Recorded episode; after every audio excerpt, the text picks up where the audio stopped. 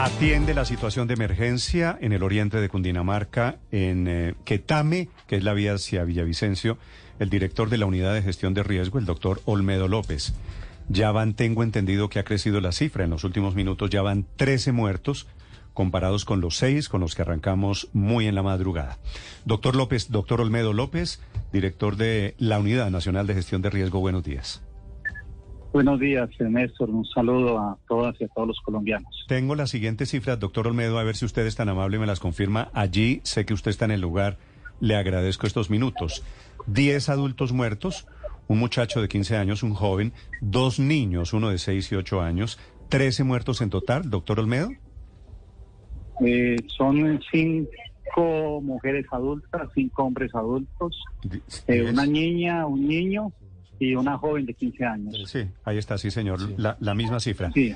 ¿Y cuál es la situación en este momento comparada con la emergencia que teníamos esta madrugada de una, de una vereda totalmente inundada, anegada, sepultada por la avalancha, doctor Olmedo? Estamos aquí en la zona de emergencia, en la vereda del Naranjal, municipio de Quetame. Pues es una comunidad de de cerca de 30 personas que han vivido por años en esta vereda, al lado del río, siempre, eh, y desafortunadamente esta mañana, desde la medianoche, eh, pues eh, la torrencial lluvia prácticamente desapareció la vereda, dejando 20 viviendas desaparecidas bajo bajo los escombros, el lodo de, la quebrada y, el lamentable suceso que ya conoce Colombia. Eh, ese presidente Gustavo Petro, muy al amanecer, enviaba el mensaje de solidaridad a las familias, lo hacemos aquí, acabamos de terminar el puesto de mando unificado eh, con todo el Sistema Nacional de Gestión del Riesgo y ahorita estamos eh, en proceso de búsqueda y rescate y el acompañamiento eh, a todas las eh, familias. ¿Cuántos, doctor igualmente, ¿Me dijo cuántos desaparecidos? En el, en el momento eh, no tenemos el número de desaparecidos porque las familias que han sobrevivido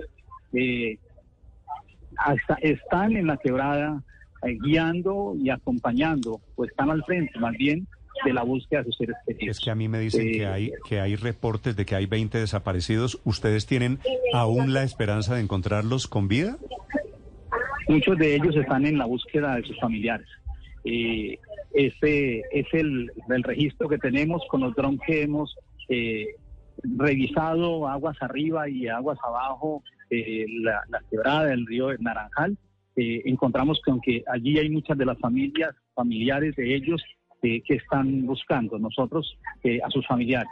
Pues hablar de hoy de, del número de desaparecidos eh, es aún complejo, pero eh, pues lo que hemos acompañado y lo que venimos acompañando es a estas familias. en la medida en que podamos avanzar en el transcurrir del día, porque también nos llueve, no hemos podido llegar con la Fuerza Aérea al territorio, todo ha sido por tierra, y pues entender también y también desde aquí hacer un llamado a las comunidades que hoy están en Bogotá o en Villavicencio para que eh, no se desplacen por la carretera. Eh, un puente principal sobre la vía Villavicencio también sufrió afectación y, y, también y la avalancha se lo llevó. Mm, doctor López, sobre las familias, teníamos el dato de 20 casas que fueron sepultadas. ¿Va a haber reubicación, algún tipo de ayudas para las personas damnificadas allí en ese punto? Eh, sí, las, eh, las familias eh, tendrán el arriendo, eh, se van a, ubicar en un albergue en el municipio de Quetame, ya coordinamos con el alcalde. las jefas de hogar recibirán el, el, apoyo de 500 mil pesos cada una de ellas.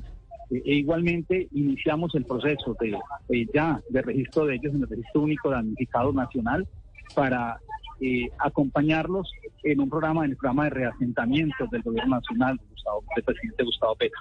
Eh, estamos ya en ese proceso, eh, hago presencia aquí básicamente, esta semana enviaremos nuestro equipo social al territorio para adelantar el acompañamiento a las familias y e iniciar el proceso con la administración municipal, con la gobernación del departamento de reasentamiento de esta comunidad en un sitio seguro. En reasentamiento, que es el programa de compra de tierras para entregárselas y que ellos, estos campesinos, sigan cultivando la tierra, pero en un sitio seguro y, conservando y siempre pensando en sus vidas, pero que sigan siendo eh, agricultores como lo han sido estos, estas familias de la vereda Naranjal. Doctor Olmedo, no le escuchamos con precisión. ¿De cuánto es eh, el paquete de ayudas para cada familia damnificada? Eh, primero, la compra de la tierra para entregarle tierra a las familias damnificadas en el programa de reasentamientos del presidente Gustavo Petro. Eh, las ayudas humanitarias, que son los eh, kits de alimentos, kits de cocina, kits de aseo. El, concertamos con el departamento el pago de arriendos a las familias y eh, un apoyo a las jefas y jefes de hogar de cada familia de 500 mil pesos, un apoyo humanitario que se entrega a cada una de ellas. Seguiremos acompañándolos en los albergues, en las ayudas humanitarias. Activamos para también para, el, para este territorio el, programa de las ollas comunitarias para mantener eh, el alimento a, esta comunidad. Eh, ese es el, el, eh, el acompañamiento, pero fundamentalmente en que podamos hacer un reasentamiento de la comunidad, de esta comunidad de Naranjal, en un sitio seguro, con propietarios de sus tierras y que sigan viviendo, pero viviendo de una manera digna y tranquila en un territorio eh, donde también dentro del mismo sector, dentro del mismo entorno de la, del municipio de Quetame, mm. eh, porque el desarraigo pues, eh, hace parte, que no sé, el desarraigo hace parte del ejercicio, el por qué la compra de tierras y por qué la entrega de tierras a campesinas y campesinos afectados o damnificados por, por la temporada de lluvias. Sí, doctor Olmedo. Eh, una de las cosas que falló en este proceso es que la persona que había elegido la Junta de Acción Comunal para hacer la alerta, pues no estaba en ese momento en el lugar que debía estar. Eh, ¿Qué reflexión les cabe a ustedes después de mirar esta falla y, si piensan cambiar en algo todo el esquema de alertas tempranas? El, programa de alertas tempranas es eh, fundamental y siempre debe de ir de la mano de las, del movimiento comunitario y el acompañamiento permanente, porque son ellas. Eh, la experiencia nos dice que en muchos municipios, en muchos departamentos, en norte de Santander, fueron las alertas tempranas las que nos permitieron eh, que toda una comunidad, a pesar de que el hecho fue muy lamentable, muy grave, no tuviéramos pérdidas humanas.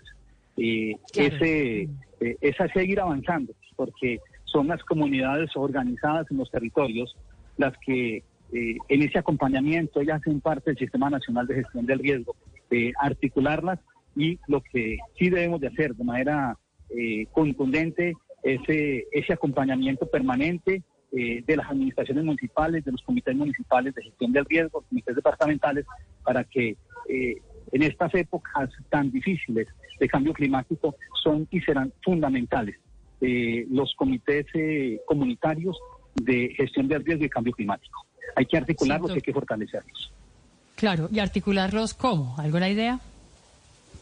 Sí, es que ellos hacen parte del Sistema Nacional de Gestión del Riesgo. Nosotros en los territorios venimos eh, acompañando los procesos, no solamente a ellos, venimos también eh, apoyando al Sistema Nacional, a los bomberos, Defensa Civil, Cruz Roja, para que ellos desde su acompañamiento nos permitan a través de las acciones comunales eh, acercarlos y crear en, en los municipios y en las veredas estos comités de alerta temprano, pero ahí necesitamos mucho del acompañamiento de las administraciones municipales, que nos ayuden a ordenar el territorio alrededor del agua y también identificar esas comunidades que están cerca a los riesgos para que implementemos el sistema de alertas tempranas, pero ahí necesitamos fundamentalmente esa información básica de las administraciones municipales. En eso hemos creado en la Unidad, Nacional de Gestión del Riesgo el comité. Estamos, estamos en el canal de YouTube y entonces estamos poniendo imágenes, fotografías que nos manda la gente de Quetame, los corresponsales, los periodistas de Blue Radio, la salida de Bogotá. Y esta imagen que estamos viendo en este momento, pues es devastadora. Esta es del gobernador del departamento del Meta. Tengo la sensación, usted que está en el lugar me corrige, por favor, esto fue como un armero chiquito, esto hubiera podido ser una tragedia mucho más grave. Eh, el informe que tenemos del señor eh, alcalde era que las comunidades eh, han vivido siempre a la orilla de, este, de, esta quebrada y que en la vida en la vida en el municipio, según el alcalde, se ha presentado un torrencial como el sufrido el día, en, la noche de ayer, y que eh, este eh, incidente, esta, esta situación tan difícil, es la primera vez que se presenta en la vereda Naranjal. Ese es el informe del señor alcalde en el poste de mando unificado que nos entregará esta mañana y aquí estamos, eh, todos trabajando como Sistema Nacional de Gestión del Riesgo eh, en acompañamiento, en el rescate y en la búsqueda de las, de las familias que hoy lo perdieron todo. Le agradezco estos minutos para los oyentes de mañana.